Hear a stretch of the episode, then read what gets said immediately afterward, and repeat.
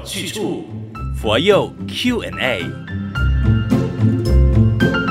又来到了星期三晚上八点钟的佛佑 Q&A。你好，我是李强，现场有妙豪法师。吉祥，大家好。今天呢有这样的问题哈，请问请购回家的佛像是需要开光的吗？我应该怎么做呢？呃，开光来讲哦，就是一般市面上来讲，就像你的店啊。你你要落成的时候呢，哈、嗯，或者是呢，呃，你这个地方刚开始的时候，你要让大家知道哈，就是你你有一个仪式开光。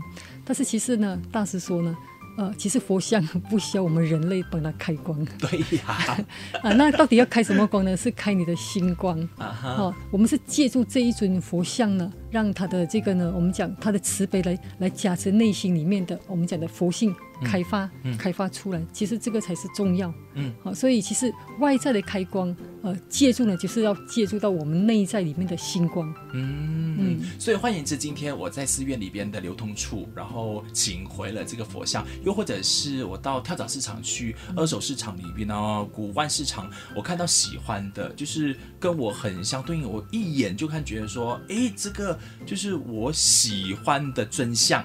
然后我跟他相处的时候，我感觉很舒服，我就可以请回家了。是啊，其实可以的。那如果你请不到法师来到家里帮你来呃这个开光的仪式啊，因为有些人会很执着说，我今天供奉的一定要找法师来开光。对啊。那假设如果没有怎么办呢？其实你自己本身呢松弛啊，我觉得这个是很重要的。哦。嗯，就像我们一杯，为什么有些信徒呢，他们生病看医生反而看不好？但是他持咒念佛，放一杯水有没有哈？是，那反而就是呢这样子的一个奇迹。那这杯水请问是谁加持的？其实还不是自己吗？对，自己在念诵那个经文的。啊，所以其实佛像来讲，哦，我们讲，我们借助外在的佛。来开发自己内在的佛，嗯嗯嗯，所以在家里我对着佛像，我每天可能就是简单的诵六字真言也好，阿弥陀佛都好，是。啊、呃，又或者你能够念心经啊，什么经文都好，那其实就是为我的佛像做所谓的开光动作，但其实就是开我们自己的心眼就是了。是是，就是其实自己就是佛了。嗯，那我们带着念珠啊啊，啊，这个念珠也是在提醒我自己，我要念佛。对呀、啊。嗯那在家里有没有说指定的位置来供奉佛像才最恰当？比如说道教的话，我们选择可能玄关，呃，大门口一定要放那个佛像，放其他位置好像怎么样都不对。其实家里的话也是看你觉得你最舒服、你最喜欢的那个地方，其实也是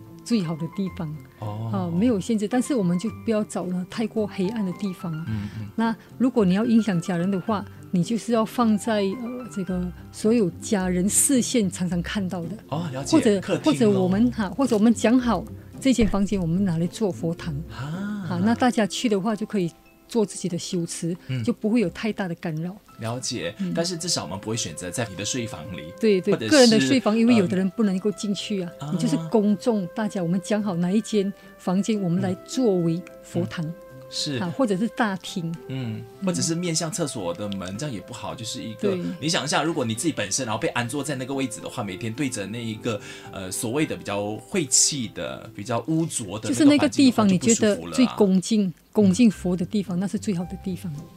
好的。嗯好，道理要清楚，学佛有去处。这一个播放平台下的帖子有链接，点选进去匿名留言就可以了。或者是还有什么好奇的、不清楚的，我们在学佛路上呢，一定陪着你走。你也可以到马来西亚的佛光山 FB 或者是 IG 找 FGS underscore my inbox，我也可以哦。我继续再会请法师来帮你解答你的疑难杂症。今天谢谢妙好法师的分享。好，谢谢大家，阿弥陀佛。我们下次见。